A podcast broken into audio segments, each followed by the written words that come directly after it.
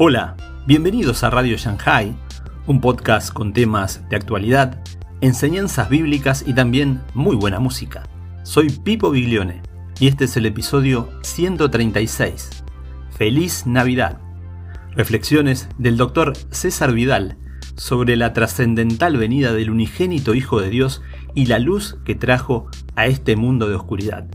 Te invito a suscribirte a la plataforma por el cual nos escuchás, como Spotify, Anchor Google Podcast, Evox, Apple Podcast y muchas más.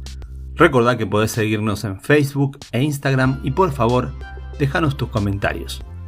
Queremos desearles una feliz Navidad y agradecerles a nuestros seguidores por escucharnos fielmente. Te invito a escuchar este episodio atentamente.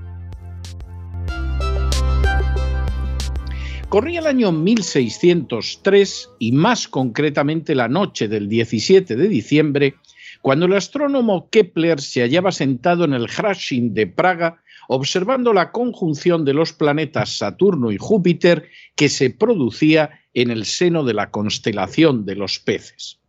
Mientras se entregaba a la tarea de calcular sus posiciones, Kepler dio con un escrito del rabino Abarbanel en el que se afirmaba que el nacimiento del Mesías tenía que producirse precisamente en medio de esas circunstancias cósmicas. Dado que era un convencido protestante, este dato llamó la atención de Kepler, que no pudo dejar de preguntarse si el nacimiento de Jesús había tenido lugar en una fecha en que hubiera, se hubiera visto en el cielo un fenómeno similar. Fue así como al realizar los pertinentes cálculos astronómicos, Kepler descubrió que una conjunción semejante se había dado en el año 6-7 a.C., lo que lo llevó a percatarse de que esa fecha encajaba a la perfección con los datos contenidos en el Evangelio de Mateo, ya que en este texto, el primero de los que aparecen en el Nuevo Testamento, se dice efectivamente que Jesús había nacido cuando aún era rey Herodes el Grande. Aún más exacto que Kepler fue en 1925 Schnabel. De hecho, este erudito descifró unos escritos cuneiformes de la Escuela de Astrología de Sipar en Babilonia, en los que se hacía referencia a la mencionada conjunción en el año 7 a.C. y se indicaba que Júpiter y Saturno habían sido visibles durante un periodo de cinco meses. Efectivamente, hacia el final del mes de febrero del año 7 a.C., atravesó el firmamento la constelación mencionada. El 12 de abril, ambos planetas efectuaron su orto helíaco a una distancia de 8 grados de longitud en la constelación de los peces. El 29 de mayo se vio durante dos horas la primera aproximación. La segunda conjunción tuvo lugar el día 3 de octubre, el día de Yom Kippur en el calendario judío o día de la expiación. El 4 de diciembre se vio por tercera y última vez. Fue esta conjunción la que contemplaron los magos, magos que no reyes magos, de los que habla el Evangelio de Mateo, unos personajes que no practicaban las artes ocultas, sino que pertenecían a una tribu meda del mismo nombre, ya mencionada por el historiador griego Heródoto y que al parecer contaba con conocimientos astronómicos. Una vez más, los datos encajaban con el Evangelio de Mateo e incluso explicaban la manera en que los magos pudieron ver la estrella y seguirla durante meses hasta llegar a Palestina. La misma se habría aparecido en diversas ocasiones. La primera llamando su atención, la última indicándoles dónde se encontraba el niño Mesías. De esa manera, por lo tanto, Jesús habría nacido en mayo u octubre del año séptimo antes de Cristo, más verosímilmente la primera fecha, y como señala el primer libro del Nuevo Testamento, su nacimiento habría venido acompañado de la visión de un astro en el cielo, astro que rastrearon los magos. Por añadidura, Jesús había nacido justo en la época en que la Biblia, a través de la profecía del patriarca Jacob, señalaba que nacería el Mesías, es decir, cuando el trono judío lo ocupara un no judío. Esa fue la época de Herodes el Grande, el único personaje no judío que llegó a ser rey de los judíos. Hoy, quien se dirige a ustedes realiza el último programa de este año 2021 y desea recordarles que ya estamos en la época de Navidad. No lo hace por cuenta de unos grandes almacenes ni para traerles a la cabeza que en Nochebuena habrá que cenar con esos cuñados que de los que se huye a lo largo del año como si fueran la peste.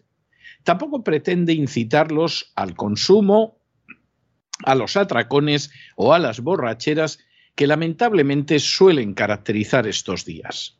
Lo hace porque la Navidad nos permite recordar a alguien que derramó, que derrama y que derramará una luz muy superior a la del fenómeno astral que contemplaron hace más de dos mil años unos magos.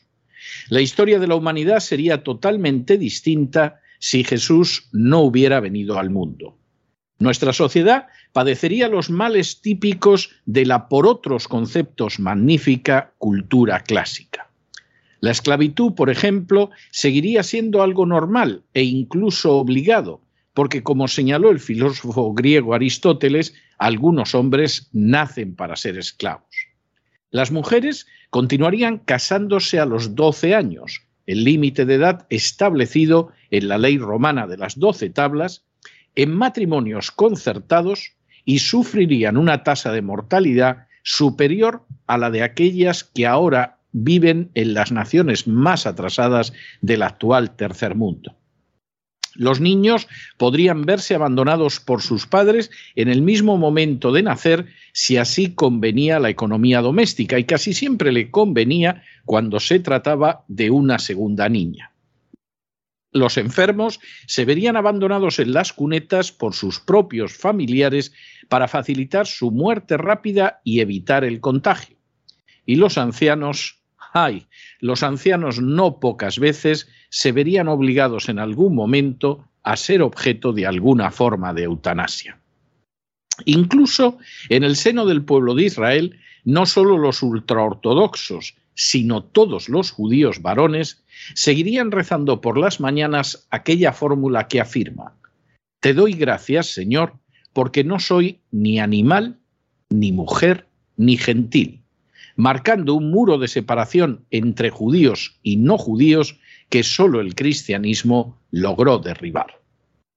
Sin haber nacido Jesús, seguramente seguiríamos teniendo elecciones como las que conocía Roma, y se construirían calzadas, pero en medio de la tristeza típica de los clásicos que sólo cambió porque nació Jesús.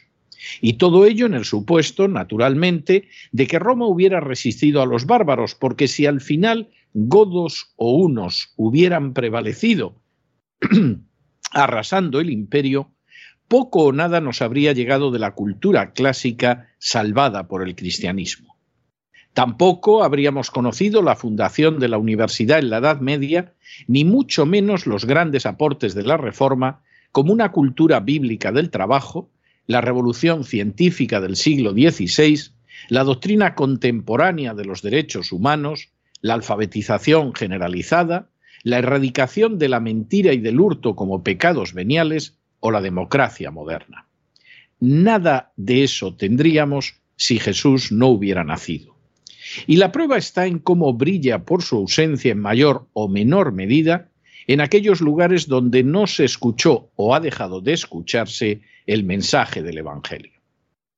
Por encima de todos esos logros innegables vinculados al cristianismo, por añadidura y de manera todavía mucho más importante, millones de personas no habrían conocido a lo largo de estos dos milenios lo que es la paz de corazón, ni experimentado la esperanza en medio de las dificultades, ni disfrutado la confianza serena en la vida tras la muerte, ni sabido el gozo del perdón que no, deriva de rituales y ceremonias, sino solo del abrazo gratuito de Dios que únicamente puede ser recibido mediante la fe. Jesús ha sido la luz indescriptible que lo ha hecho posible para millones de seres humanos.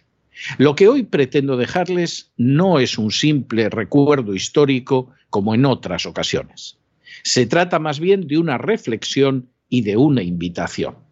Las dirijo ambas a todos aquellos que nos escuchan, a los que no tienen voz, a los ancianos, a los enfermos, a los huérfanos, a los deprimidos, a los que están solos, a los que piensan en quitarse la vida, a los que carecen de un empleo digno, a los que sufren, a los que no disponen de alguien que los escuche, a los que se sobrecogen pensando en un futuro de confinamientos interminables, a los que miran en torno suyo sin encontrar un rostro amigo, a los que lloran, a los que ven incluso a personas cercanas que pretenden convertirlos en apestados y marginados.